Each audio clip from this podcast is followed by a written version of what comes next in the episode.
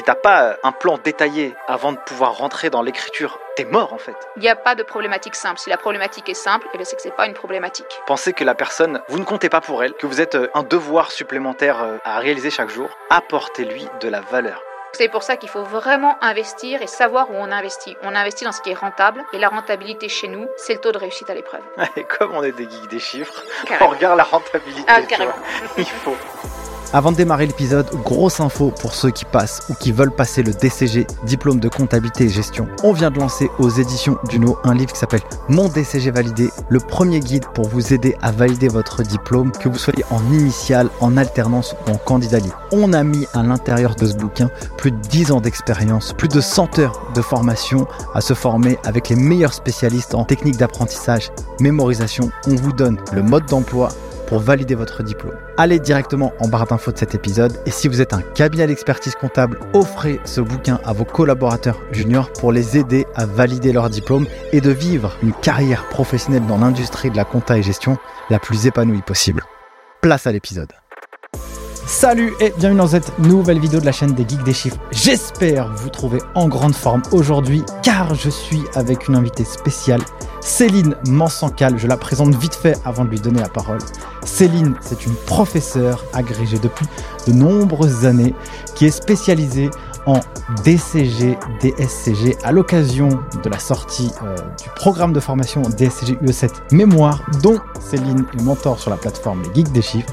Eh bien, on a décidé de vous faire une masterclass pour que vous puissiez avoir eh bien, la synthèse de ce que vous devez faire pour réussir cette matière, mais pas la réussir un petit peu, avoir la bonne méthodologie pour la réussir de A à Z, et que pour cette épreuve de mémoire, et tu me contrediras ou pas, ma chère Céline, eh bien, elle peut être d'un grand secours pour le monde pro, pour sa culture perso, mais aussi pour compenser quelques petites yeux parfois un peu difficiles. Sur ce, eh bien, je vous dis, on attaque, c'est parti. Salut Céline, Salut Nicolas. très heureux de t'avoir ici. Moi aussi, je suis content d'être là. Alors, ma chère Céline, pour ceux qui ne te connaissent pas, moi j'ai déjà commencé un petit truc. Est-ce que tu peux te présenter pour euh, bah, les internautes qui nous regardent?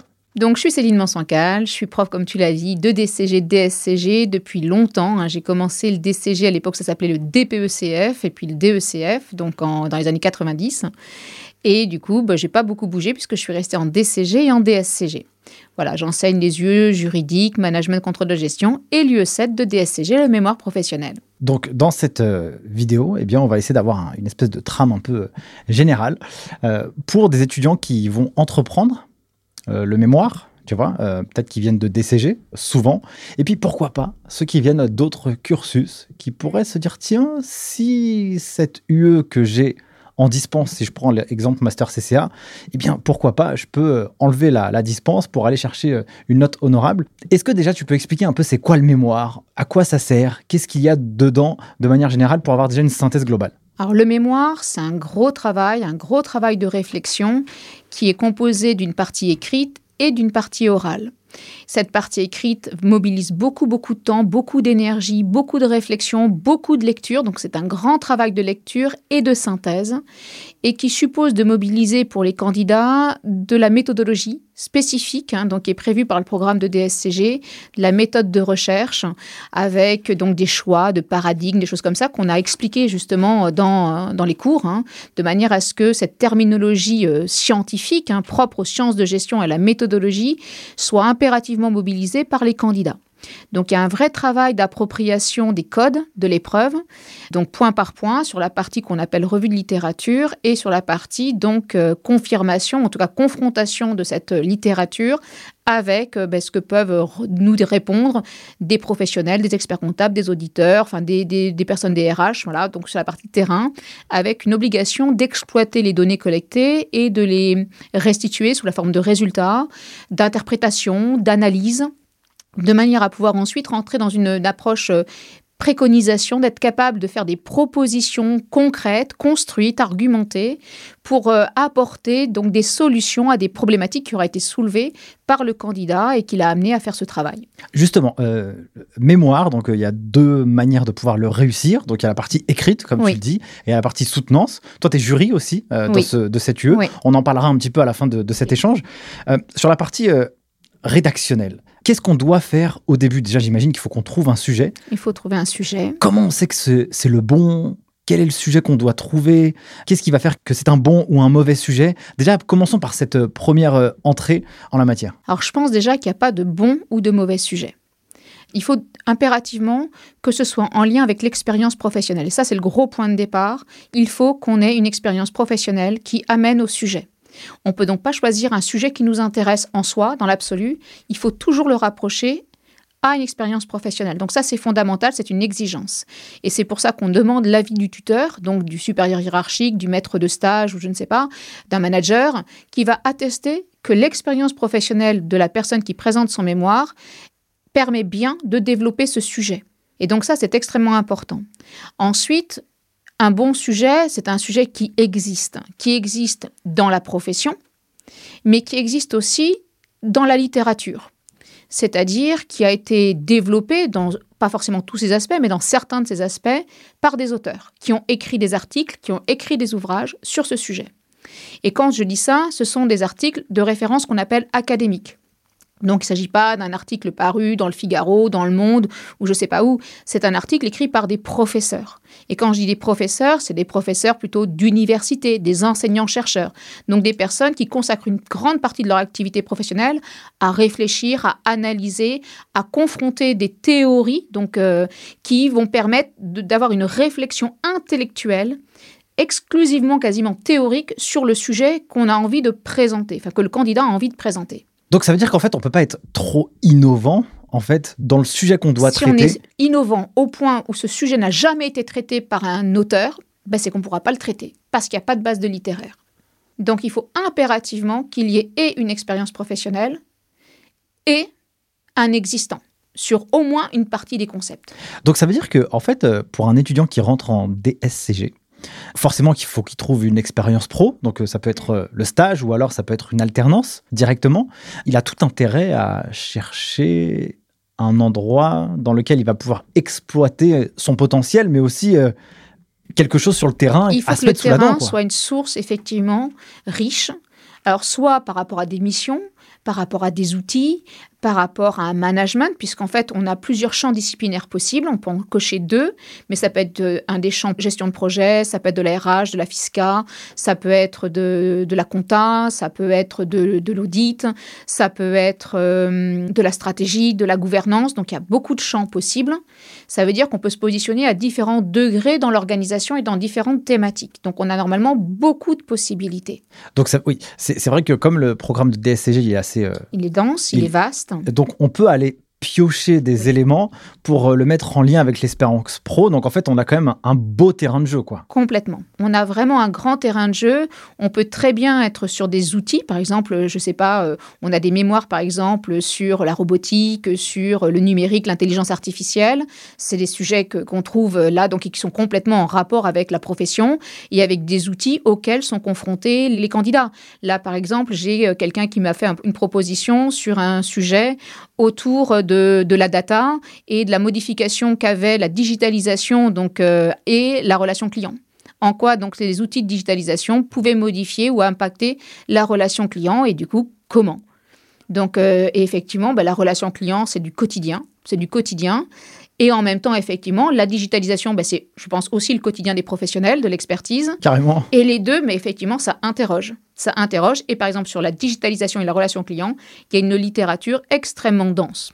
Ok, donc ça veut dire que première approche, donc on essaie d'avoir, euh, on a notre expérience professionnelle, il y a cette expérience pro que tu dis qui doit exister. fondamentalement. Ok, et puis une fois qu'on a ça, on va aller flairer un espèce de semblant de sujet sur lequel bah, on peut s'appuyer sur l'expérience pro, mais aussi qui nous parle. Euh, et après, on va aller essayer de voir si dans la littérature il existe. Exactement. Ça veut dire qu'on peut trouver un sujet donc, on peut par exemple avoir un problème avec ses clients, par exemple un problème de relation des clients, par exemple qui ne répondent pas ou je ne sais pas, ou, une insuffisance de relation client.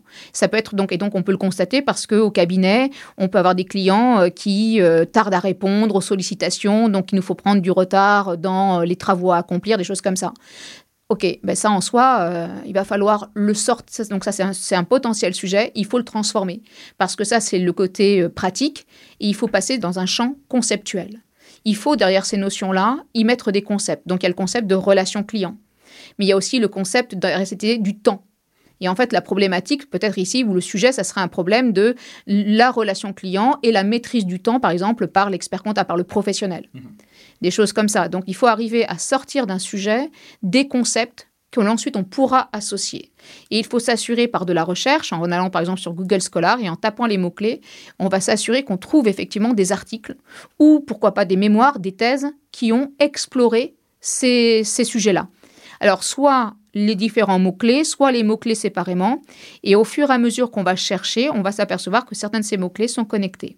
Ou alors, il faut faire des recherches, comme d'ailleurs on va le retrouver dans le cours, hein, sur euh, donc euh, justement la recherche d'informations, quelles requêtes on peut faire en connectant euh, quel terme ou en excluant quel terme, de manière à trouver des articles qui, effectivement, ont réfléchi sur la connexion entre certains concepts. Donc, on a validé, il y a le sujet, l'expérience pro, la revue, donc Google, Scholar. C'est une des sources. C'est une des. En fait, en tout cas, quand on veut commencer à chercher, Google Scholar est un moteur qui permet vraiment de trouver rapidement de nombreuses revues de littérature et on trouve généralement des références qui vont en renvoyer sur Kern. Mhm. Et Kern, normalement, quand on a une référence dans Kern, normalement, c'est qu'elle est valable. Ça, c'est une garantie de validité de la qualité de la référence parce qu'elle est sur Kern et qu'on sait qu'on est dans un univers donc de, référencement d'articles, d'ouvrages d'un haut niveau. Maintenant qu'on a fait ça, c'est quoi l'étape suivante? L'étape suivante, c'est problématiser. C'est de poser cette fameuse question. Donc, on a trouvé un sujet, des mots-clés. Il faut transformer ça en une problématique, en, donc en une seule et unique question. Il faut juste une question, pas deux questions, pas trois questions, une seule question. il faut arriver à combiner ces mots-clés, ces concepts les uns par rapport aux autres pour formuler une question qui commencera par dans quelle mesure, en quoi. Et il faut forcément qu'il y ait de la complexité. Il n'y a pas de problématique simple. Si la problématique est simple, eh c'est que ce n'est pas une problématique. Mais il faut qu'elle soit assez sophistiquée et en même temps, si elle est trop au point où on ne peut pas répondre, c'est que ce n'est pas non plus une problématique. En tout cas, elle n'est pas pour nous. Donc il faut arriver à poser une question qui combine pratiquement les cinq mots-clés qu'on est censé tirer de nos recherches. ça, j'imagine que pour les étudiants ou les personnes qui ne sont pas habituées à cet exercice, mm. euh, c'est déjà une première grosse friction. Oui. Comment ils arrivent à se déligoter de ce problème-là, cette problématique du coup? En fait, il faut toujours se poser des questions. Il faut toujours se dire, alors il faut accepter l'inconfort. Mm. Et donc il faut accepter de sortir de sa zone de confort. C'est la première fois, je pense que dans le parcours DCG, DSCG, c'est la seule épreuve qui nous met autant dans l'inconfort parce qu'en fait, on doit poser nous-mêmes un problème avec des contraintes, hein, l'expérience et la revue de littérature, avec une méthodologie de recherche, donc on n'est pas libre, donc il faut rester dans, dans l'exercice, et en même temps, il nous faut donc un certain sujet, une certaine complexité et arriver à le formuler. Et donc ça, effectivement, faut accepter ben, de, de, douter, de ne pas trouver tout de suite. Donc il faut du temps il faut laisser du temps. Le cerveau, même si parfois on a l'impression de ne pas trouver, de ne pas bien connecter, il faut faire plein de phrases, associer les mots les uns. Ah, ça ne marche pas dans ce sens-là, on inverse la phrase, on inverse les mots, on bascule les choses pour les regarder différemment. Et souvent, quand on les regarde différemment, eh bien, ça fait une phrase correcte, ça fait une jolie problématique. Après, il y a un truc qui est pas mal, c'est ChatGPT. Ah, c'était là, là, c'était dans ma tête. je le sentais bien. Je me disais bien que je voyais là quelque part. Incroyable. ChatGPT, quand alors c'est pas l'idée, c'est pas de demander la problématique à ChatGPT, mais c'est de lui proposer des problématiques ou lui proposer comment est-ce que je pourrais reformuler cette question-là. Et étonnamment, enfin étonnamment, je sais pas si je dois dire étonnamment, il peut proposer des formulations vraiment pas mal, hyper efficaces. Donc, mais il faut lui donner à manger, il faut lui apporter la matière et lui formuler la bonne question pour qu'il nous propose une combinaison plus harmonieuse entre les termes qu'on veut aborder. Mais ces termes, il a donc fallu les trouver. Alors, et souvent, il faut commencer bien sûr par un ou deux mots-clés, et c'est en lisant des, articles ou des ouvrages qu'on va voir apparaître les choses. Il faut aussi se poser des questions classiques, le fameux QQOQCP qui, quoi, où, comment, pourquoi, etc. Et à force de se poser des questions, effectivement, il y a des choses qui vont arriver. Pour ceux qui connaissent pas ce que c'est le DSCG, donc c'est un master qui se passe traditionnellement en deux ans. À partir de quel moment on doit commencer son travail sur le mémoire pour qu'on puisse pas être euh, à la rue parce qu'il y a aussi une espèce de fiche d'agrément euh, qui rentre en ligne de compte, comment elle se met en place, etc. Est-ce que tu peux donner un espèce de calendrier idéal? Alors, il faut faire un, un rétro-planning. En fait, il faut qu'on parte, on a des échéances, il faut partir des échéances et remonter le temps. Normalement, l'échéance du mémoire, c'est fin août. Là, cette année, c'est le 6 septembre. Donc 6 septembre 23h59, les mémoires doivent être déposées sur le site, donc par exemple sur Cyclade. On est en 2023 quand on enregistre cette vidéo. Oui, on est en 2023. Donc généralement, c'est la première fois, je crois, que c'est aussi tard. D'habitude, c'est plutôt fin août. Donc normalement, fin août, tout doit être terminé.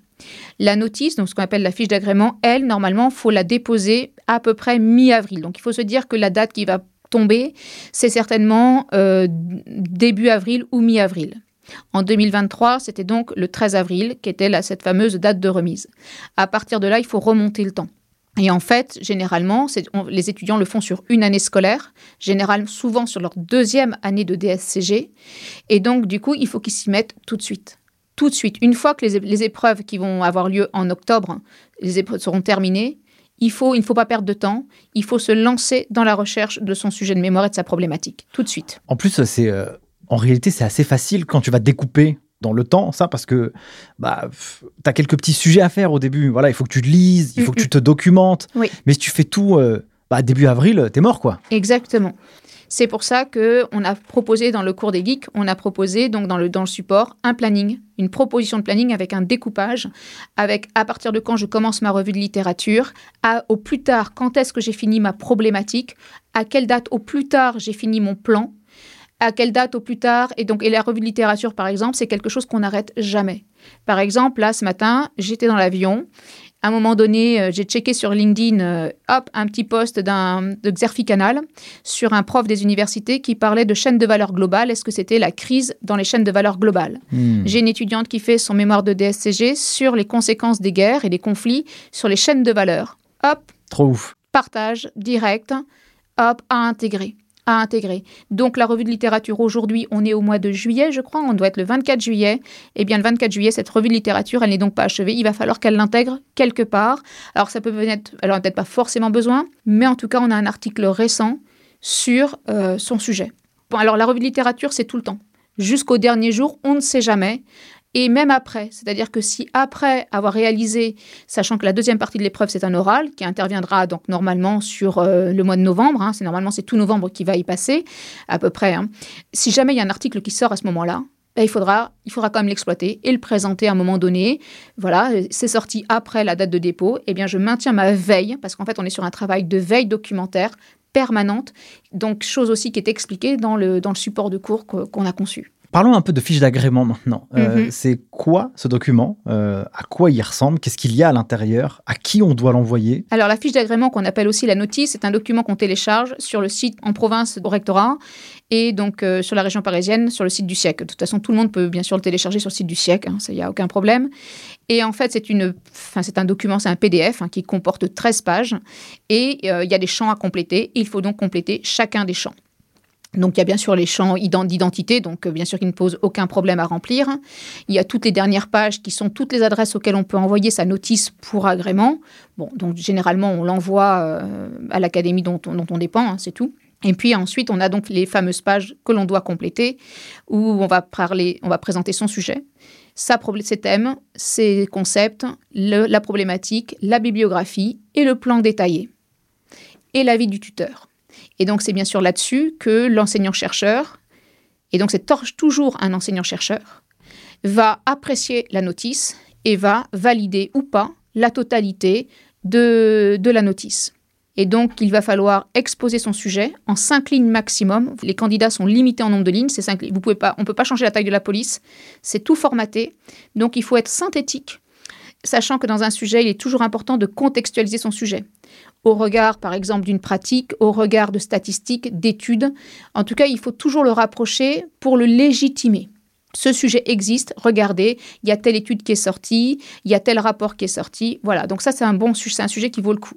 Ok, ensuite on explique autour de ce sujet quels sont les concepts qu'on va aborder, qu'on aura obtenus grâce à la revue de littérature notamment. Et on va ensuite formuler la problématique de ce sujet, quel est le problème que je vais vous exposer, qui fasse et qui intègre tous les fameux, euh, enfin normalement, les cinq concepts qu'on aura, euh, enfin, qu'on aura soulevés juste au-dessus. Alors ce travail, il est même euh, intéressant. C'est un peu t'affûtes la, la, hache avant de couper le bois. Exactement. pour avoir écrit un livre, et toi aussi, si t'as pas un plan détaillé avant de pouvoir rentrer dans l'écriture t'es mort en fait. Oui. Par contre, tu- c'est un peu frustrant parce que t'as, as la sensation de parfois de perdre un peu de temps. Tu dis, ah, il faut faire les trucs, euh, un plus un, enfin, grand 1, grand 2, tout- toutes les sous-parties. C'est super chiant. Mais en fait, ce travail de réflexion, après, tu gagnes un temps de fou après un dans temps l'exécution. incroyable. Et puis c'est surtout l'occasion d'expliquer très rapidement à l'enseignant-chercheur que ce travail, il va être présenté d'une certaine manière. Et normalement, tout ça, c'est la logique, c'est le détail de notre logique, de la réflexion du candidat, qui va être structuré en partie, sous-partie et sous-sous-partie, puisqu'il y a trois niveaux de titres à faire apparaître. Et l'enseignant-chercheur va bien voir si notre pensée est bien structurée, si on est bien organisé et si on est cohérent. Ce qui fait que, une fois que le candidat a posé son plan détaillé, il faut qu'il revienne sur sa problématique. Il faut toujours se reposer la question est-ce que le plan, en fait, il colle bien avec ma problématique? Et s'il colle pas, il faut reformuler sa problématique. Hein, il, est- il faut toujours s'assurer de la cohérence parce que parfois notre pensée continue à avancer, nos idées mûrissent et on a oublié en fait que la problématique, bah, elle, on l'avait laissée à un état peut-être antérieur et qu'il faut aussi la faire bouger.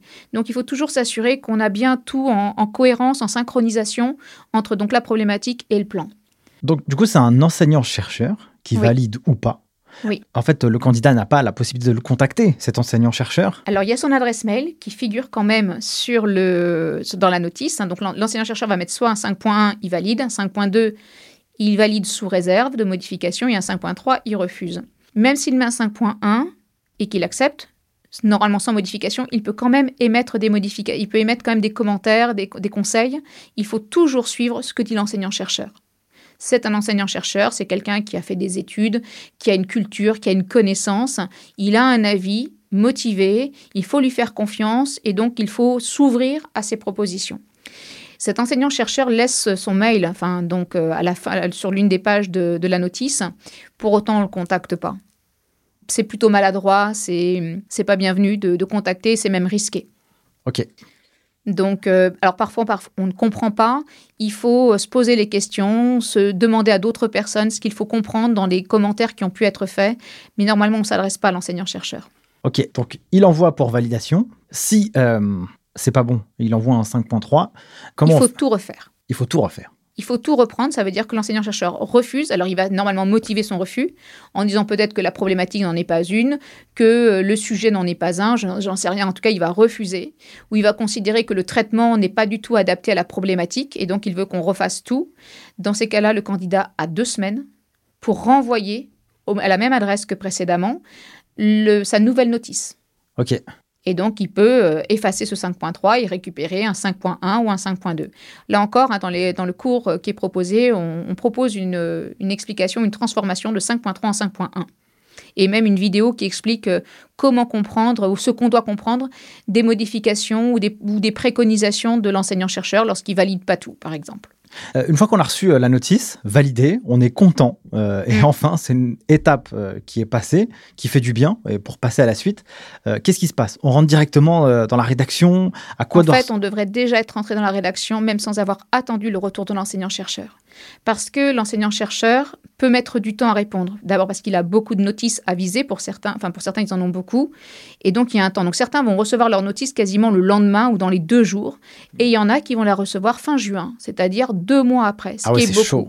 Et perdre deux mois, ça vaut pas. Alors c'est difficile hein, dans la tête d'un candidat de se dire oui, mais si jamais, ben, par exemple, je le dis à mes étudiants, ils me disent ah mais si j'ai si reçois un 5.3 et tout, j'ai pas envie de tout recommencer. Alors normalement, quand on a travaillé sérieusement, il y a aucune raison qu'on ait un 5.3, aucune. Bah, si on respecte les règles, enfin, en réalité, il faut cocher des cases, quoi. hein. Exactement. Et puis il faut se rappeler que l'enseignant-chercheur, il a son propre regard. Moi, je sais pour avoir envoyé, enfin pour avoir des étudiants qui ont envoyé leurs notices à différents enseignants-chercheurs, parce que par exemple ils le passent à l'Intec et l'autre, d'autres à l'É- et à l'État, ce sont deux enseignants-chercheurs qui vont faire un retour. Eh bien, on n'a pas le même retour pour la même production. Ah Ça ouais. veut dire qu'il y a une partie qui nous échappe, enfin qui échappe au candidat, qui n'est pas du fait du candidat, mais qui est du fait du regard, de la spécialité, des exigences, des attendus de chacun des enseignants-chercheurs. D'ailleurs, dans une des vidéos, on, on le dira, on prend toujours de la distance. Il faut pas le prendre tout à fait. C'est, d'abord c'est pas pour soi, c'est pour le travail qu'on a envoyé. Et d'un enseignant à l'autre, eh bien, les exigences ne sont pas exactement les mêmes. Certains vont accepter un certain vocabulaire, d'autres vraiment ne l'accepteront pas. On n'y peut rien, il faut faire avec et il faut essayer de corriger pour être à la hauteur de la remarque qui a été faite par l'enseignant-chercheur dans tous les cas. Donc, je suis en train de me projeter. Ça veut dire qu'il euh, va y avoir des enseignants-chercheurs, c'est comme une fonction. Tu vois, c'est pas, entre, entre guillemets, c'est pas des rigolos, non, comme tu l'as dit. des gens très sérieux. Exactement, avec une vraie culture académique, avec des process. Là, il faut pas, faut pas tergiverser. Oui. Quand bien même, ton oreille diront, attends, quand même, euh, on est euh, master, DSCG, futur expert comptable, futur responsable des professionnels, enfin, Mm, mm. des entreprises. On peut pas mettre n'importe qui ici. Et puis on aura d'autres qui disent bon, ils sont jeunes, peut-être on peut leur laisser un peu la, la- Oui, tout à fait. Donc ça veut dire que aussi, en fonction de l'appréciation de l'enseignant-chercheur, ça va conditionner aussi euh, l'oral qui va suivre Oui. et la relation qu'on va avoir euh, vis-à-vis de quelqu'un. J'imagine qu'il y a des jurys qui disent non mais attends, on n'y est pas là, le sujet il est pas, il est pas conforme aux mémoires. Alors, ce qui fait qu'effectivement, certains vont avoir un 5.1 et avoir une note éliminatoire à l'oral. Et on peut avoir eu un 5.2 avec plein de commentaires, genre on était au bout de sa vie, en disant Waouh, j'ai fait tout ça, j'ai pris un 5.2, mais non, et, et avoir un 18. Très intéressant. Donc, l'agrément ne conditionne aucunement la note. Moi, j'ai eu un étudiant qui a eu un 5.1 l'année dernière et il a eu 5 à l'oral. Ok. Donc, voilà. Et je pense que un- des explications, c'est le manque de recul, le manque de distance et le manque de temps consacré. Le 5.1, ça il était vraiment tellement content, Ah, il- tranquille, il ça va le facile faire, quoi. facile, j'ai pas beaucoup, j'ai pas mis beaucoup, c'est passé. Voilà ce que racontent les profs. Pouf. Finger in the nose Ouais, pour la suite. carrément. Et puis du coup, bah, mémoire envoyée vite fait, des pages blanches, euh, euh, une oubli, des oublis de pagination, pas de référence académique, euh, pas de retranscription des entretiens. Waouh, ça a été net. En plus, euh, quand on regarde les taux de réussite du jury du DSCG, cette, Énorme. épre- cette épreuve, elle est bien réussie. Elle Je crois que c'est la meilleure en fait, Ouais. hein. celle qui est la mieux réussie. En fait, c'est du, pain béni. C'est carrément l'UE qu'il faut passer. Tout à l'heure, tu disais, euh, est-ce que quand je fais un, j'ai un autre master, est-ce que j'ai intérêt à passer cette UE Moi, je dis oui. Et parfois, euh, bah, forcément, il y a l'idée que bon, il faut faire la 1 et la 4 dans tous les cas. Donc, c'est beaucoup, beaucoup de travail. La question, c'est euh, est-ce que vous êtes sûr de valider les deux ou en tout cas aux deux, grâce aux deux, avoir la moyenne? Si vous êtes un peu trop juste, bah, peut-être que ça vaut le coup de jouer son plan, euh, enfin en tout cas mémoire. Ou alors, pas peut-être pas forcément la même année, mais je pense, d'ailleurs c'est comme au DCG, lieu 13, c'est lieu qui peut refaire un candidat. Hmm. On peut ramasser beaucoup de points. On a euh, cette année, hein, il y a encore des étudiants qui ont eu 20 à cette UE, des 19, 16, 15. Donc on peut rattraper 5, 6, 7, voire 10 points. Et 10 points, bah, ça rattrape largement une très mauvaise note à la 1 ou à la 4. Ouais, en plus, ce qui est euh, intéressant, c'est que tu vois, euh, l'épreuve juridique, c'est une certaine logique Oui. d'apprentissage, Oui. de méthodologie de réponse. Complètement. Lieu euh, compta audit, c'est de la grosse technique. Là, euh, c'est vraiment de la grosse technique comptable. Il faut avoir un gros vernis comptable aussi pour pas se tromper, etc. Hmm. Et puis le mémoire, c'est encore une autre logique. C'est une Oui. logique de communication, de rédaction. Oui. Et en fait, c'est vrai qu'on peut aussi parfois un peu identifier ses forces et de se dire, bah écoute, là je suis un peu plus fort Oui. que en compta audit, la conso, ça me rend fou, c'est fatigant, je comprends rien, c'est- lourd pour moi. Bon bah, euh, je vais pas non plus me tuer pour cette UE, mais je peux peut-être compenser avec une autre. Exactement. Cette UE-là, justement, elle peut permettre de compenser, de rattraper. Elle est vraiment intéressante. Et quand on, juste statistiquement, on prend le taux de réussite, voilà, c'est clairement celle qu'on valide quasiment systématiquement. Et vu que le taux est élevé, puisqu'on est, euh, je ne sais plus, à plus de 70%, ça veut dire que les notes montent aussi. Ouais, c'est clair. Donc, euh, il faut y aller. C'est vraiment une UE sur laquelle il faut y aller pour cartonner. Ça veut dire que ça peut être un bon euh, airbag Oui, au cas où on se crache euh, Oui, sur une autre UE. Même si naturellement notre message à nous, c'est pas de dire euh, Non, mais après, en DSCG comme en, DSC en DCG, il faut une stratégie. Clairement, c'est des questions de stratégie. Beaucoup d'étudiants d'ailleurs le voient. Par exemple, là, j'en ai un qui me dit oh, mais De toute façon, madame, moi, j'ai besoin de 6. Donc, je vais faire un mémoire pour avoir 6 ou 8. Bon, ok. C'est vrai qu'il n'a besoin que de 6. Donc, ce qu'il faut, c'est pas, ben, c'est pas se planter, donc pas être éliminé, c'est tout. hmm, Et en suivant suffisamment les codes, ça va marcher. Et donc, c'est une question de calcul. Et beaucoup de candidats calculent combien il leur faut. Surtout quand ils arrivent sur la deuxième année, ils calculent combien il leur faut. Et ils vont euh, pondérer leurs efforts en fonction de ça. Mais clairement, pour, quand on voit les taux de réussite à la 1, enfin surtout à la 4, je dirais, à lieu de finance aussi, qui est quand même dur, sauf cette année où le taux était élevé, mais les taux sont quand même bas, ça veut dire qu'on perd beaucoup de points en fait sur la, sur, la- sur la 1 et ou la 4 et sur la 2. L'UE3, elle est réussie, mais c'est quand même pas du 50%, donc ça veut dire qu'on n'a quand même pas euh, facilement la moyenne à cette UE3. La seule et seule sur lesquelles on peut vraiment ramasser des points, c'est le mémoire, c'est le meilleur, c'est l'anglais et c'est MSI. Donc c'est pour ça qu'il faut vraiment investir et savoir où on investit. On investit dans ce qui est rentable et la rentabilité chez nous, c'est le taux de réussite à l'épreuve. Et comme on est des geeks des chiffres, on regarde la rentabilité. Ah, Il faut. Du coup, passons maintenant sur la partie. Alors, je trouve ça intéressant de se dire on n'attend pas la validation, même si ça peut paraître un peu risqué. Jamais, jamais. Euh, mais c'est vrai que si le mec euh, ou la fille euh, t'envoie ça début juin, alors que toi, au mois de mai, tu étais tranquille, tu vois, la période fiscale, elle est terminée. Euh. Et le problème, c'est qu'en faisant une, pause, le cerveau fait sa pause aussi. Ah Et comme on ne mobilise plus le travail de recherche, de lecture, on oublie aussi pourquoi parfois on a écrit telle chose, on a eu telle idée. Hmm. La cohérence se perd, alors qu'en fait, il faut continuer à maintenir cette, ce travail de lecture, d'analyse, de synthèse, de combinaison des arguments. Et il faut tout de suite aussi faire ces guides d'entretien ou ces questionnaires pour les administrer. Parce qu'on a besoin aussi de prendre contact avec des professionnels sur le terrain, de leur prendre du temps, de les convaincre de répondre à nos questionnaires et ou à nos guides d'entretien. Ah Donc il faut les concevoir. On n'a on pas le temps. Parce qu'il faut qu'ils nous répondent avant qu'ils partent en vacances. Et en gros, ils vont partir en vacances en, en juillet.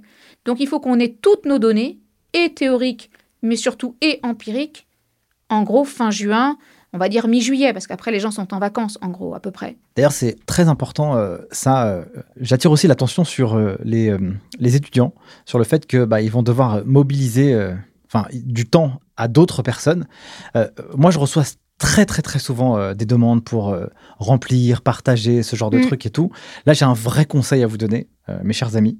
Quand vous faites une demande, s'il vous plaît, pensez que la personne n'a jamais de temps. Pensez que la personne, vous ne comptez pas pour elle, que vous êtes euh, un devoir supplémentaire euh, sur sa tâche à réaliser chaque jour. Apportez-lui de la valeur. Quand vous demandez du temps à quelqu'un, soit c'est une personne qui a vraiment envie de vous aider, quoi qu'il arrive, elle le fera sans aucun problème. Mais de manière générale, il faut, euh, à mon sens, et ça c'est ce que je conseille de temps en temps, si vous prenez du temps à quelqu'un sur un sujet, eh ben, au moins, dites-lui que si la personne a pris du temps, bah, vous allez lui transmettre les résultats de votre mm, mm. étude. Parce que au moins que la personne elle puisse euh, bah, aussi en apprendre quelque chose de ce travail qui émane. Parce que c'est pas toujours évident d'avoir une réponse de la part de quelqu'un. Ouais, c'est d'ailleurs ce que disait euh, un de mes étudiants, Mazir. Il disait euh, on doit apporter quelque chose. Notre travail doit être de qualité parce qu'il doit apporter, on fait quelque chose quand même pour la profession. Exactement. Et donc, il faut le dire. Et par rapport au temps, je pense qu'il est important, notamment quand on va envoyer, on va solliciter donc du temps aux personnes qu'on veut interroger, il faut leur indiquer combien de temps on va leur prendre, combien de temps ça va représenter pour qu'ils puissent le planifier. Exactement. Euh, S'il te plaît, est-ce que euh, voilà, j'ai mon mémoire euh, à remplir euh, Voilà. Si j'envoie un questionnaire, c'est combien ça prendra? Trois minutes. Et ça veut dire que quand on le conçoit, alors, pour un guide d'entretien, ça peut pas prendre cinq minutes, c'est sûr, parce que c'est quelque chose de quali. Mais sur un questionnaire, voilà, il faut cocher des cases, etc. Et il faut que ça prenne, on va dire, 10 minutes. Il faut que ça... Si c'est plus long, de toute façon, les personnes n'iront pas au bout. Mais de ouf, mais de ouf. Donc, le fait qu'il y a d'autres personnes qui interviennent sur notre mémoire, on doit s'y prendre suffisamment de temps à l'avance parce que là, on n'a pas le pouvoir dessus. Et comme on n'a pas le pouvoir, eh ben, c'est compliqué. Et donc, quand on est étudiant, souvent, on va pas harceler les gens. Au fait, euh, mon questionnaire, s'il te plaît. Euh. Alors, faut pas harceler, mais il faut relancer. c'est clair. C'est-à-dire que d'abord, il va falloir trouver les contacts intéressants. Quelles sont les personnes que je dois interroger? Sachant qu'il euh, il nous faut souvent de la diversité, de la variété. Sur un sujet, il peut y avoir, je sais pas, un spécialiste en, en informatique, en data, un juriste, un expert comptable donc on peut avoir des profils différents. Il faut les trouver, ces profils, parce qu'il nous en faut plusieurs. Donc il va falloir aller les chercher. Alors les chercher sur LinkedIn, dans son réseau, chez ses potes, au boulot, chez les clients, enfin j'en sais rien, ou chez les fournisseurs. En tout cas, il faut les chercher. Et ensuite, il faut les solliciter. Il faut garder toutes les traces des sollicitations pour montrer que justement on a cherché à avoir cette, base de répondants. Et ensuite, il va falloir penser à étoffer, mais aussi à relancer. Il y a des personnes qui vont vous dire oui, oui, il faut, il faut penser aussi à confirmer les rendez-vous. Est-ce qu'on est toujours OK, telle date, etc. Et là, la personne me dit Ah, bah non, non, non, mais désolé, j'ai complètement oublié, je ne l'ai pas noté, pour pouvoir reprogrammer, pour qu'il ne soit pas trop tard. Et si jamais, justement, la personne qui dit oui nous dit non après, eh bien, on l'intègre quand même dans les efforts. On avait une réponse, mais la personne s'est désistée pour telle ou telle raison. Voilà, donc ce qui explique que ma base de répondants n'est pas celle que j'aurais voulu avoir. Et il y a autre chose qu'on doit faire aussi, auquel il faut penser, c'est que quand on interroge quelqu'un, ne pas hésiter à lui demander de nous donner un contact. Est-ce qu'elle connaît pas quelqu'un qui pourrait répondre aussi, qui serait euh, euh, euh, concerné, qui aurait un autre regard, ou de manière à, à étoffer encore plus. Et comme cette personne viendra euh, enfin, on, la contactera parce qu'on est recommandé par quelqu'un d'autre, qu'il y a davantage de chances qu'elle nous dise oui que si on l'avait contacté euh, directement. Ça, c'est un bon conseil. Tu as raison. J'en profite aussi pour le fait de bloquer les rendez-vous. ce que je recommande à tout le monde de faire, c'est utiliser un outil comme Google Agenda ou Calendly où en mode euh, tu peux donner accès à ton agenda et la personne peut planifier un rendez-vous à mm. l'intérieur de, euh, je sais pas moi, 20 minutes par exemple. N'en faites pas trop, mettez même 15 minutes, ça dure 20 minutes, c'est pas grave. Mais l'idée, c'est que euh, la personne, elle puisse non pas vous demander Ah tiens, je suis dispo lundi à 15h, mardi à 18h, je sais pas quoi. Mettez en ligne votre agenda et ça fait une monstrueuse différence parce que votre message, il est beaucoup plus simple. vous n'avez pas besoin de dire la semaine prochaine, telle heure, telle date, etc. ça évite les échanges de mails et de messages. La personne, elle prend, elle clique sur le lien, elle réserve son, truc, elle reçoit une confirmation et même un rappel en plus. Et ça fait très pro. Et, ça, fait, très pro. Et donc, comme ça fait pro, c'est très rassurant, ça donne davantage envie. C'est un message positif envoyé au répondant, puis c'est aussi une marque de courtoisie et de respect. C'est tellement important, voilà, que je vous partage mon agenda, une partie de moi. Et sur cette épreuve, je pense que l'agenda, en tout cas le planning, la gestion du temps, c'est fondamental. Ce travail c'est à peu près 200 heures de boulot. C'est énorme. Ouais, c'est clair. C'est énorme et donc il faut planifier. Il faut planifier. Sinon, ça sera la crise. À un moment donné, ça sera la crise du temps. D'ailleurs, c'est trop bien parce que euh, je trouve que tout ça, ça mobilise euh, des compétences et euh, une appréhension du marché, du monde du travail qu'on va vraiment rencontrer. Si on bosse demain en cabinet, peut-être qu'on devra aussi faire ça avec des clients, tu vois, pour booker un, un rendez-vous de qualification du besoin, etc. Exactement. Et en fait, ça permet de projeter un peu plus loin et je trouve que c'est top. Enfin, là, vraiment, on est sur un, travail d'un niveau, enfin, je pense, moi, moi, que je considère comme un niveau élevé. Vraiment élevé, et on sent qu'on sort de, du domaine scolaire habituel. On est vraiment là, autant le rapport de stage de DCG, ça passe. ça passe. Mais là, on sent ouais, qu'on est sur vraiment un autre level et qu'on rentre vraiment, je pense, dans la cour des grands. Certains vont faire des sujets, certains vont rencontrer des personnes qui ont un sacré level. Et du coup, on est confronté. Moi, l'année dernière, j'ai eu un étudiant qui a, contacté il les, des auteurs hein, d'ouvrages, Soparno, par exemple. Et je me suis dit, waouh, il écrit des articles de recherche, euh, c'est un auteur connu. Et il, a, il, consacre du temps à mon étudiant. Il a été séduit par le contact, par le sujet. Il lui a consacré plus d'une demi-heure. Et je me suis dit, waouh, la classe, franchement, la classe. On rencontre pas ces gens-là. Jusqu'à présent, on les avait jamais rencontrés. Quoi. Pour euh, prendre du temps euh, à des gens comme ça, il faut vraiment euh, que eux, quand ils vont lire sur les premiers mots, les premières phrases, ils sentent qu'il y a quelque chose de différent par rapport mm. à ce qui existe. Et moi, je, je, m'excuserai aussi de la part, enfin, je m'excuserai devant tout le monde pour tous les messages que je reçois et auxquels je ne peux pas répondre malheureusement. Mais quand quelqu'un à une accroche différente, et eh ben ça se remarque beaucoup. Et donc il faut faire un effort, tu vois. Cette personnalisation, elle est utile à la fois pour euh, convaincre quelqu'un, euh, c'est utile pour le monde de demain, et puis euh, c'est au top pour son mémoire, quoi. Et c'est pour ça que c'est important, et c'est aussi un des intérêts de l'épreuve, c'est de commencer à se, enfin c'est de commencer. Pour certains, ils ont déjà commencé, mais c'est se constituer un réseau. Hmm. Et c'est toute l'importance de réfléchir à son réseau avant, en fait, beaucoup plus tôt quel contact je prends, avec qui je vais suivre, qui je vais demander en contact, euh, qu'est-ce que je like, qu'est-ce que je partage, euh, à quelle conférence je vais, euh, enfin voilà des choses comme ça, de manière à déjà être un peu connu. En tout cas, voilà, on est, enfin, ce nom est apparu quelque part pour cette personne-là. Ouais, et du coup, ça crée de la crédibilité. C'est top. Et donc, par effet de résonance, si on a déjà vu peut-être ce nom et ce prénom un jour, bah, mm. du coup, ce sera plus facile pour nous d'accepter, ou en tout cas, voilà, il y aura un travail qui sera déjà dégrossi. Continuons sur cette partie. Donc, de quoi est composé le mémoire? Qu'est-ce qu'il y a à l'intérieur? Qu'est-ce qu'on doit faire? Euh, Combien de pages? Ah, les pages. Ouais, tu vois, combien de pages euh, euh, Police 14 ou Police non, 11 juste 12, juste 12. Mais effectivement, c'est ça, ce sont des questions récurrentes. Là aussi, dans le cours, il y a les explications, il y a la présentation. Alors en fait, on a deux parties dans ce mémoire. Il y a une partie de quatre pages maximum qui consiste à présenter l'entreprise ou les entreprises, si on va en présenter plusieurs, parce qu'on aurait fait plusieurs entreprises par exemple, mais on n'est pas obligé. Quatre pages maximum pour présenter l'entreprise, enfin l'organisation, c'est pas forcément une entreprise d'ailleurs, et les missions qu'on a effectuées, dont la mission qui donne naissance à notre sujet. Bon, du coup, c'est quatre pages maximum, c'est pas là-dessus qu'on va gagner des points, mais on est valorisé. Hein. Il y a un item dans la grille d'évaluation, donc euh, on la passe pas trop non plus. On fait ce qu'il faut. Et ensuite, le mémoire lui-même, c'est 50 pages maximum. Ce sont des maximums, mais on fait attention, on va au bout du maximum. Normalement, on n'a jamais de problème pour remplir 50 pages. En fait, on va quand, quand je dis ça aux étudiants, je dis oh, mais 50 pages, mais c'est énorme non, 50 pages, ça va passer tellement vite parce qu'on écrit en police 12, interligne 1-5, euh, marge à gauche, marge en haut, marge en bas, marge à droite, etc. Donc en fait, des titres avec des espacements avant, après chaque titre, histoire d'aérer, de rendre un travail de qualité, des tailles de police plus grandes bien sûr pour les titres mine de rien, déjà, on n'a pas tout à fait vraiment 50 pages. Ensuite, on pense à intégrer des schémas, des tableaux, des synthèses.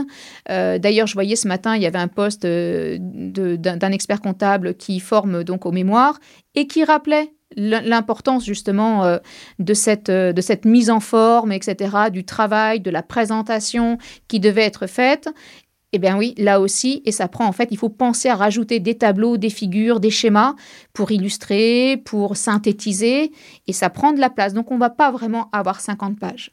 Ça va aller très très vite. 50 pages, ça fait quoi Maximum, euh, j'imagine, je sais pas moi, 15, 20 000 mots? C'est pas c'est pas ouf ça va très très vite. Ça va très très vite. En fait au début on se dit waouh c'est énorme. Et en fait mais comment et souvent à la fin enfin au bout de quelques temps c'est mais comment je vais synthétiser tout ce que j'ai lu? Par exemple il y a des candidats moi je conseille à peu près on va dire 15 références à peu près. On va dire il faudrait au moins enfin 15 références par sous-partie. Donc on est sur euh, entre 45 60 références académiques. J'ai des candidats qui ont fait beaucoup plus déjà, beaucoup plus. Et comment je synthétise tout ça, tous ces articles, parfois des ouvrages, en quelques lignes, quelques paragraphes? C'est extrêmement compliqué. On se dit, mais non, mais là, ça ne rentre pas. Alors bien sûr, on peut toujours un petit peu tricher. On passe de 12 à 11,5, de l'interligne 1,5 à 1,35. voilà, on a juste, on, on, allergit les marges un petit peu, on enlève des 0,5 par-ci par-là. Voilà, mais ah, on ne peut pas non plus euh, tout masquer, donc on ne peut pas non plus supprimer l'interligne de 1,5 par exemple. Donc il y a la partie présentation le nombre maximum euh, de pages avec euh, les illustrations. Sachant qu'il ne faut pas oublier qu'on doit, et ça ne compte pas dans le nombre de pages, toutes les parties, euh, enfin comment dire, de forme, les remerciements, les notes de confidentialité, la notice, l'attestation de stage ou d'emploi, avec des mentions qui sont obligatoires. et puis il y en a bien sûr la partie bibliographie qui va prendre des pages, et puis les annexes. Hein. donc il y a tout ça qui ne rentre pas dans le nombre de pages, bien entendu. Donc du coup, de quoi est composé après le mémoire? Donc il y a la partie presse, ensuite on a la partie mémoire avec une introduction conséquente. Hein, l'introduction, c'est vraiment euh, l'épisode phare, c'est celui qui va nous donner envie. C'est le teasing, quoi. C'est le teasing, voilà, c'est lui qui pose tous les personnages. C'est un petit peu comme le premier épisode de la série, ou l'épisode pilote, où on a tous les personnages qui arrivent, ils nous donnent envie, ils sont en train de... Voilà, on sent qu'il y a un truc qui est en train de se jouer, et on a envie d'aller voir l'épisode 2, et donc on va passer à la lecture de la partie 1, etc. Ça, c'est super, super important. Euh, et cette introduction, même si elle est au début, c'est ce qu'on fait à la fin. C'est une fois qu'on a tout rédigé, qu'on a fait toutes nos parties, nos sous-parties, etc., qu'on a tout fini, ok, comment maintenant j'annonce tout ça? Parce que comme on a tout intégré, qu'on a tout maîtrisé, qu'on est maître du sujet, voilà, on sait par quoi on commence, on sait ce qu'on amène, comment on les définit, comment on les connecte, comment on les rapproche, comment on les oppose pour les mettre en tension. Il s'agit de mettre de le créer de la tension en fait. Ah, c'est trop bien.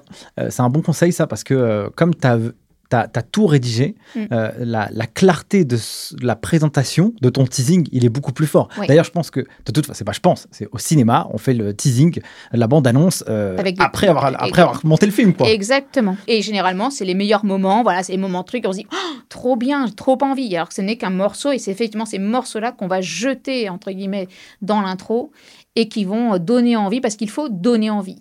Il faut se rappeler qu'on est évalué par deux membres du jury, donc un enseignant et un professionnel.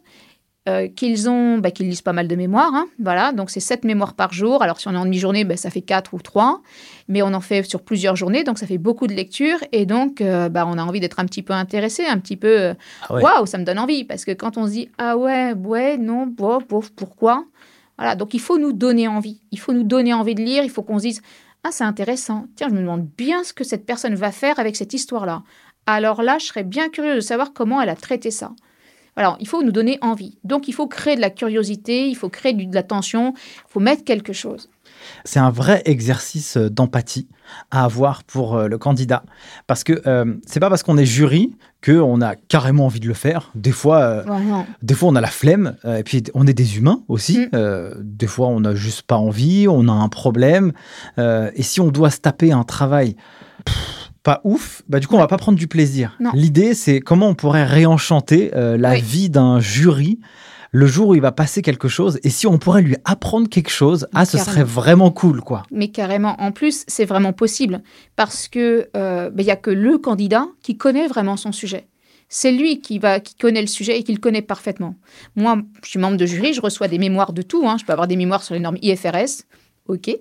Euh, alors que j'enseigne pas du tout euh, l'UE4, donc les normes IFRS et moi, bah, ça fait plein, plein de distance.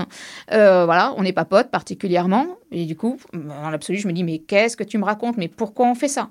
Alors qu'en fait, il y a une raison, il y a du sens, il y a des enjeux. Et c'est extrêmement intéressant, en fait. Mais il faut le rendre intéressant. Et si c'est pour m'expliquer euh, comment fonctionne la norme IFRS, bah, bon, c'était pas trop la peine, hein, c'était Ouais. pas l'objet. Mais du coup, il y a des enjeux, quoi. Et c'est ça qu'il faut mettre en évidence. Et dans tous les sujets, il faut montrer qu'il y a des enjeux, qu'il y a vraiment un problème. D'ailleurs, c'est pour ça qu'il y a une problématique. Il y a donc une question qui mérite, qui existe et à laquelle on répond. Et donc euh, en fonction de la fiche euh, d'agrément avec le plan, eh bien dans le mémoire, on doit respecter le plan euh, Si le plan a été validé, sans réserve, sans modification, on doit respecter son plan. et après on déroule. Et après, on déroule.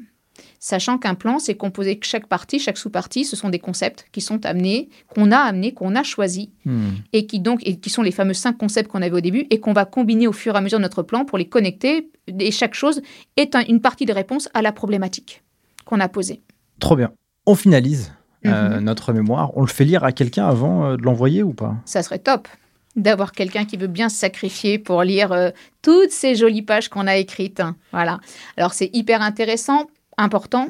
D'ailleurs, beaucoup de candidats le disent hein, en retour. Par exemple, Cyprien ou Carmen me l'ont dit.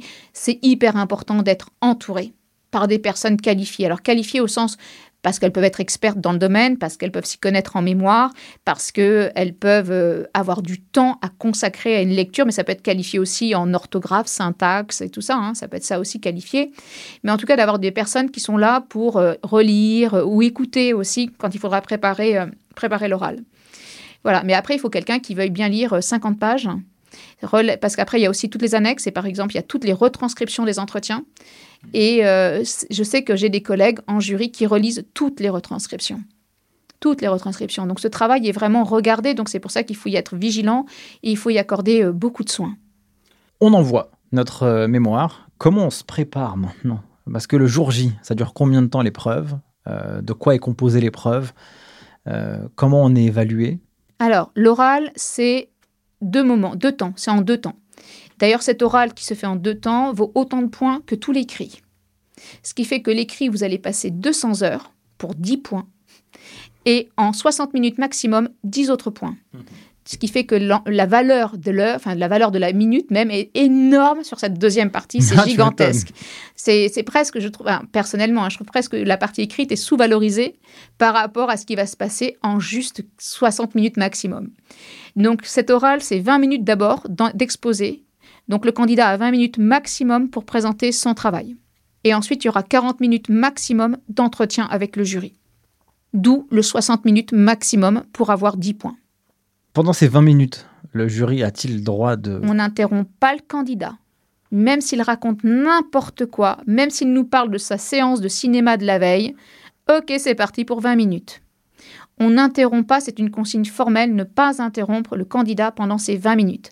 Même si c'est n'importe quoi, ça part dans tous les sens, c'est pas structuré, c'est pas intéressant, tant pis, et on ne doit pas montrer un signe de désintérêt ni rien, on doit au contraire toujours manifester normalement une écoute active et de l'empathie, même s'il se passe un désastre absolu. C'est quoi les conseils que tu pourrais donner à des euh, candidats pour aborder cette première étape? Préparer. On c'est pas de l'impro. Et c'est pas euh, du genre ouais de toute façon moi j'ai pas de problème pour parler, pour m'exprimer. De toute façon, je vais te les emballer les jurys, ils vont rien voir, je vais les enfumer. Non, t'enfumeras personne. On a une grille d'évaluation avec des items à cocher et donc on écoute de manière à mettre des croix dans des cases. Donc on attend un travail structuré. Donc il faut préparer son oral avec un exposé structuré. Ça veut dire encore des parties, encore des sous-parties, encore des annonces et des phrases de transition. La même chose que l'exigence écrite, on la transpose à l'oral. Ça ne veut pas dire, j'ai pas dit hein, qu'on devait faire le même plan. J'ai dit qu'on doit faire un travail structuré sans reproduire le plan qu'on a adopté. Parce qu'en fait, en 20 minutes, on n'a pas le temps de refaire 200 heures de travail, enfin 200 heures On ne peut, pas rappeler le, tous les 50 pages. Donc, il faut qu'on fasse des choix. Il faut faire des choix de contenu, que ce soit de la, de la revue de littérature, des, des hypothèses, des études, des entretiens, des préconisations. Il faut faire des choix. Des choix intelligents, des choix pertinents, des choix les plus, euh, j'ai envie de dire, les plus sexy, les plus valorisants, les plus originaux. Il faut les mettre en avant, mais pas dans le désordre, de manière organisée. Est-ce que c'est un Reddit de euh, ce qu'on a écrit? Est-ce que c'est un résumé? Est-ce que c'est un angle d'attaque euh, différent? Comment on doit euh, structurer, justement, j'ai bien compris, ce modèle pour que mm. aussi le jury puisse comprendre à quelle étape on est, comment on transite et tout? Alors, il faut, je pense que la majorité des candidats partent de leur vécu, la fameuse expérience professionnelle, qui permet d'amener jusqu'au sujet et d'expliquer toutes les questions qu'on a pu faire tourner, graviter autour de ce sujet. Le pourquoi, le comment, le machin. Voilà, je me suis posé plein de questions. Et en fait, l'enchaînement de ces questions m'a amené à tel concept, tac, celui-là, celui-là, tac, tac, tac. Et donc, je tombe sur ma problématique. Attends, parce que là, c'est trop fort. Parce que là, en, fait, il faut vraiment faire du storytelling, quoi. Raconter l'histoire. Oui. Parce que, euh, en fait, nous, les humains, on, quand c'est A plus B, c'est chiant, quoi. Mais si tu me transportes dans une histoire, là, tu vas me capter, voilà, exactement. Il faut. C'est ça. Et par exemple, il y a des choses qu'on peut peut-être exploiter qu'on n'a pas mis dans son mémoire. Par exemple, de l'actualité professionnelle, de l'actualité récente, du LinkedIn, un espèce de fait divers. Par exemple, l'année dernière, j'avais un étudiant qui avait fait son mémoire sur les influenceurs. Donc, euh, les influenceurs, est-ce que c'était une clientèle intéressante pour les cabinets d'expertise comptable et est-ce que ça pouvait euh, favoriser leur notoriété et est-ce qu'on pouvait faire une expérience, tirer quelque chose de l'expérience client? Donc, ça, c'était un, un mémoire qu'avait fait William Wiesel et on avait pile dans l'actualité des procès entre des influenceurs et des professionnels avec lesquels il travaillait. Et qu'est-ce qu'on a aujourd'hui? On a une réglementation. Et donc, on a pu, il a pu intégrer cette actualité, entre guillemets, que j'appelle fait divers à l'origine, et puis les évolutions sur la partie réglementaire, et puis qui amenait à dire, ben, est-ce que j'ai vraiment intérêt d'avoir un client comme ça, avec les risques juridiques qui sont derrière, les risques réputationnels? Et donc, ça venait rajouter un petit peu du piment euh, sur un, sujet qui, en fait, était un sujet traité de manière aussi euh, très, très théorique. Ah, c'est ouf. C'est vrai qu'il y avait un truc avec Booba, je crois. Exactement. C'est Booba qui avait. Et c'était parfait. Alors d'ailleurs, on le remercie. Hein. On le remercie infiniment d'être synchronisé avec le jour du passage de, de William à l'UE7 de DSCG. C'était parfait. Merci, Merci Booba. non, non, vraiment, c'était excellent. C'était excellent et une super synchro. Et quand Cyriane avait fait son mémoire sur le burn-out, juste dans, sur un poste LinkedIn, il y avait une manager qui avait fait un post en expliquant qu'elle était, elle se sentait responsable et coupable des situations de burn-out de ses collaborateurs, qu'elle ne s'était pas rendue compte avec son management, qu'elle avait conduit certainement ses collaborateurs à cet épuisement professionnel. Et là, c'était aussi parfait parce que c'était de l'actualité, c'était pas quelque chose de scientifique, mais c'était quelque chose qui venait justifier encore plus l'intérêt du sujet et les questions qu'on pouvait se, se, poser autour du sujet. Ce qui veut dire que même quand on a fini, on continue sa veille, alors documentaire au sens revue de littérature, mais sa veille, actualité au sens général, on regarde ce qui passe sur LinkedIn ou sur, euh, dans la presse, ou je, je sais, partout, parce qu'en fait, ça sera des occasions de donner un, petit regard, euh, quelque chose de plus actuel, de plus contemporain, de plus aussi léger sur le sujet que juste la revue de littérature. Et par exemple, moi, je déconseille de reprendre toute sa revue de littérature, c'est-à-dire juste prendre des auteurs clés. Pourquoi on prend cela? Parce que ceux-là, ils ont été, waouh, hyper impressionnants, ils m'ont appris telle et telle chose, ils ont mis en, en évidence tel élément. Et donc, il faut faire des choix des choix qui sont judicieux, qui ont conduit le candidat à poser des propositions de recherche ou des hypothèses de recherche. Toi, euh, c'est quoi les pires expériences que tu as vécues lors d'un oral? Lors d'un oral, la pire expérience, alors deux pires expériences. L'expérience euh, d'un candidat euh, qui est arrivé avec la volonté de faire une bonne impression, donc avec une, une, belle tenue et puis une belle coiffure, qui a été son pire ennemi pendant tout l'oral, parce qu'il a passé tout son oral à être ennuyé par ses cheveux et c'était terriblement drôle, terriblement agaçant aussi, de le voir euh, se, toucher les cheveux et enlever ses cheveux en arrière, comme ça, parce qu'il avait fait un brushing, alors qu'en fait, il n'en faisait jamais, j'imagine. Et il a été embarrassé avec son propre corps pendant tout l'oral. Et alors, la pire expérience, c'est qu'enfin, d'autant. Alors, ce qui était dramatique pour lui, c'est que le sujet qu'il utilisait, en fait, c'était pas, c'était pas un beau travail. C'était un travail qui n'avait pas été actualisé, c'était un travail certainement enfin, de mauvaise qualité. La réglementation récente était sur de l'audit légal. La réglementation récente n'était pas intégrée, enfin récente pas au sens de celle qui venait du jour J, hein, celle qui était de l'année. Elle n'avait pas été utilisée et les NEP n'étaient pas les bonnes NEP. Enfin bon, c'était, c'était plutôt une catastrophe sur le fond. et malheureusement euh, sur la forme. Et une autre mauvaise expérience, c'est le candidat qui va m'expliquer que le mémoire, c'est beaucoup d'heures de travail, et que c'est pour cette raison eh bien, que oui, euh, la revue de littérature est ancienne, que oui, euh, voilà, les préconisations sont pas ouf. Bah oui, mais ça on le sait tous, que le mémoire c'est beaucoup de travail, c'est pour ça, et on insiste, qu'on anticipe, qu'on planifie, et que venir en pleurant au jury, bah, c'est pas forcément un bon plan. Ah ouais, non, faut pas imaginer que le jury va nous sauver à ce moment-là en faisant la victime, quoi. Ça Bah va oui. pas marcher. Surtout que alors moi, c'est vrai que ça m'est arrivé l'année dernière, ça, hein, la candidate qui pleure en m'expliquant que je suis trop dure avec elle dans les questions que je pose. Elle, je ne me rends pas compte à quel point c'est du travail. Eh bien si, je m'en rends super bien compte puisque j'ai beaucoup d'étudiants que et à qui auprès desquels j'insiste pour leur dire mais on y va, mais non, on n'attend pas, on bosse. Est-ce que vous avez fait vos guides? Est-ce que vous avez pris vos rendez-vous? Euh, Où est-ce que vous en êtes? Parce que c'est hyper important. Sinon, effectivement, on n'a jamais assez de temps et donc on est à la bourre. Et donc, du coup, par exemple, cette étudiante, son mémoire, il était truffé de fautes d'orthographe. Elle est arrivée avec un- une page entière de fautes d'orthographe en me disant voilà, ça c'est mon errata euh, de toutes les fautes d'orthographe. Ah oui, il y en a quand même euh, un recto verso, euh, c'est un petit peu beaucoup quand même, par exemple. Ouais. Sachant que on a un item dans la grille hein, sur euh, l'orthographe et la syntaxe, donc c'est quand même un petit peu ennuyeux. Donc il faut faire attention à ça. Et, et le jury travaille, donc du coup on peut pas non plus lui envoyer n'importe quoi. Les plus belles expériences que tu as vécues. Là, tu dis waouh, là c'est ça ou alors le plus beau mémoire, la plus belle euh, la plus belle présentation. Qu'est-ce que tu as vu en fait? J'ai vu des personnes qui maîtrisaient tellement le sujet, c'était grave, et je me suis dit, mais qu'est-ce que je vais bien pouvoir poser comme question à quelqu'un qui sait tout ça mille fois mieux que moi Et ça, il y en a beaucoup. Parce qu'en fait, ce sujet, c'est le sujet que le candidat choisit, c'est le sien, il va le bosser à fond. Moi, il y a des chances que je ne l'ai jamais bossé. Euh, et même quand je l'aurais bossé, même en tant qu'enseignante, je ne vais jamais aussi loin que vont les candidats. Jamais. Et là, je me dis, waouh, là, il y a du level. Là, ouais, ça, c'est intéressant. Ou lorsqu'on est, par exemple, sur une étude de cas où la personne parle de la transposition qui est faite de son sujet ou de son idée dans l'organisation, comment c'est mis en place. Et là, je me dis, waouh, chapeau. Et là, elle te permet de te visualiser aussi euh, tout ce qu'elle raconte. Oui. Euh, les 40 minutes restantes, ça sert à quoi? Ça sert à poser des questions. Alors, du coup, les, les questions, elles, elles ressemblent à quoi? Vous, vous allez chercher quoi? Vous creusez quoi? On va tout chercher.